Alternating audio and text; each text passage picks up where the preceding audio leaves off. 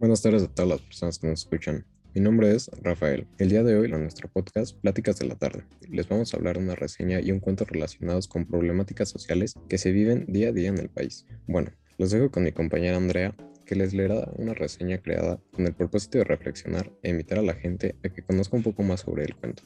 Hola, muchas gracias y de igual forma saludos para los que nos están escuchando. Hoy les estaré leyendo mi reseña sobre el cuento Mi hermano está deprimido. Bueno, Violencia justificada, analizando a mi hermano está deprimido de Edgar Keret. Edgar Keret es un escritor de cuentos cortos, así como de guiones de televisión proveniente de Israel.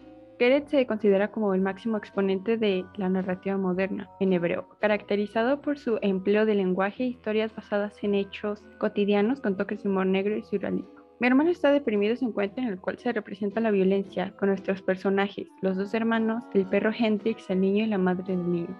El hermano pequeño del personaje que nos está narrando la historia está deprimido por algunos sucesos que le han pasado este niño se justifica diciendo que está deprimido por todo lo que hace. En una secuencia de actos violentos, él empieza a decir cosas negativas de su novia porque lo engañó con un bombero. Prácticamente cuando empieza esta cadena de violencia es cuando el perro empieza a atacar al niño, el hermano menor ataca al perro, la mamá del niño ataca al hermano menor y posteriormente el hermano menor golpea la cabeza de la mamá del niño. Algo confuso, pero prácticamente cuando lo lees lo vas entendiendo. En lo personal, este cuento me pareció bueno, eh, algo sutil en el modo de esconder el tema de violencia, dándonos el sabor amargo al momento de leer. Honestamente muy satisfactorio cuando le encuentras un significado, diciendo que hace todo por depresión por ejemplo, la OMS define la violencia como el uso deliberado de fuerza física o el poder en grado de amenaza o efectivo contra uno mismo, otra persona o grupo de comunidad que cause o tenga muchas probabilidades de causar lesiones, muerte, daños psicológicos, trastornos de desarrollo privaciones. Por lo cual podemos decir que esta descripción concuerda con algunas partes de este cuento. Por otra parte, tenemos conductas violentas en bastantes trozos de este cuento. Básicamente los personajes que describen tienen comportamientos inadecuados. Por ejemplo, el hermano menor, la madre del niño y el perro.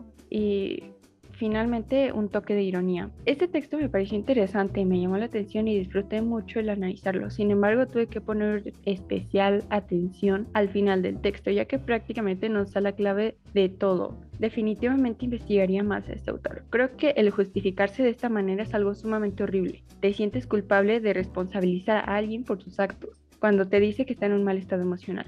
Es algo que vivimos cotidianamente, pero está en nuestras manos el no ver de forma negativa todo, aunque en momentos por supuesto todo se verá nublado. Un correcto control de emociones nos pueden ayudar a definir nuestro futuro, en cambio un mal control nos pueden arruinar ese futuro. Y bueno, relacionado con este tema de violencia, tenemos a nuestro compañero Mateo que nos leerá su cuento. Gracias. Les habla Mateo Méndez. Hoy les leeré el cuento de mi autoría titulado Jefe y Líder, que habla acerca de la desigualdad laboral y explotación que engloba la agresión hacia personas, entre otras cosas. Eh, jefe y Líder.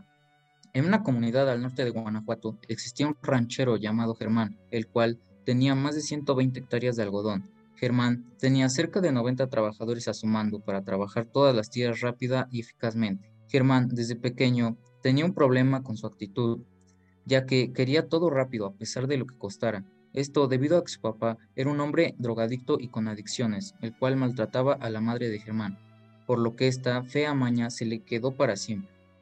Tratando mal a sus trabajadores, solo mandándoles y haciéndolos trabajar más horas de lo normal, sin comida, e incluso les quedaba de ver su dinero que se le habían ganado con sangre, sudor, con esfuerzo y dedicación.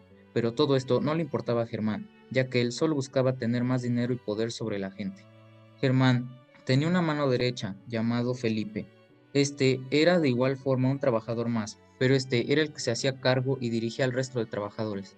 Felipe era todo lo contrario a Germán, ya que él no mandaba, sino que dirigía y apoyaba al resto de trabajadores. Los acompañaba y cuando necesitaban cualquier tipo de ayuda, él siempre estaba ahí para lo que necesitaran, sacrificando su hambre con tal de alimentar a los demás. Sacrificaba su dolor de la espalda con tal de avanzar más con el trabajo. No obstante, Germán apresuraba más a los trabajadores, solo viendo desde una punta de los terrenos montando en su enorme caballo blanco. Ya nadie quería trabajar para Germán, pero era la única fuente de trabajo que había en esa zona, ya que la zona metropolitana más cercana estaba a más de tres horas de ahí. Por otra parte, Felipe siempre tenía la frente en alto y una actitud positiva para decirle al patrón que los dejara descansar y les pagara todo lo que les debía. Por lo que Germán le dio una palmada en el hombro y le dijo, vuelve a trabajar. Los días pasaron y la cosa no cambiaba, pero una fábrica de zapatos abrió cerca de ahí. Viendo esta oportunidad, Felipe vio para él y sus trabajadores. De esta manera, nadie más volvió a trabajar con Germán, por su manera de ser, y Felipe, con la mirada en alto, fue ascendiendo en la empresa por su carácter y liderazgo, que apoyaba, no mandaba. En cambio, Germán se quedó con una vida complicada, con pocos trabajadores que lo apoyaban, debido a su carácter discriminación que lo caracterizaba. Debido a esto, fue cambiando su forma de ser y aprendió a que todos somos iguales sin importar estatura, color de piel o origen del que se proviene. Todos tenemos los mismos derechos y oportunidades de ser tratados.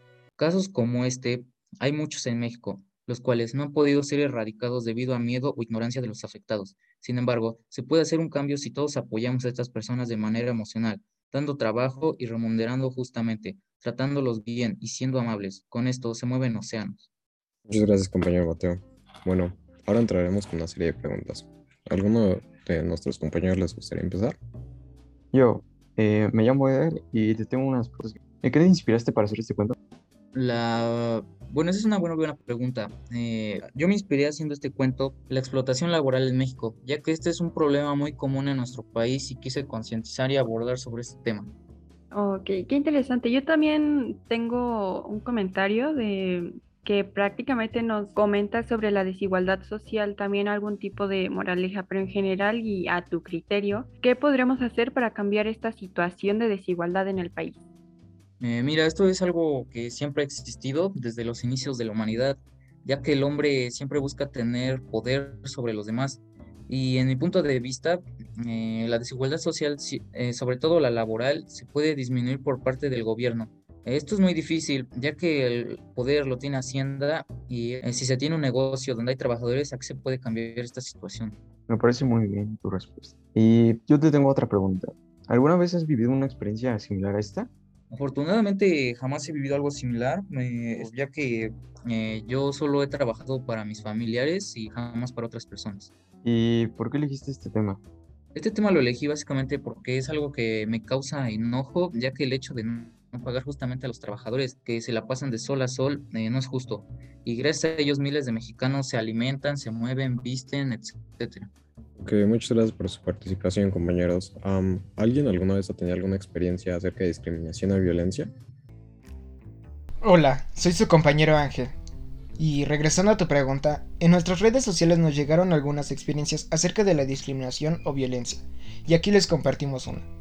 Cuando iba en la primaria, siempre las profesoras tenían una preferencia hacia una de mis compañeras que tenía tez blanca, aunque yo saliera ligeramente más alta que ella, el primer lugar siempre le perteneció a ella por su color de piel, cosa que me ponía muy triste y a estas alturas pude ver la verdadera importancia de este tipo de discriminación.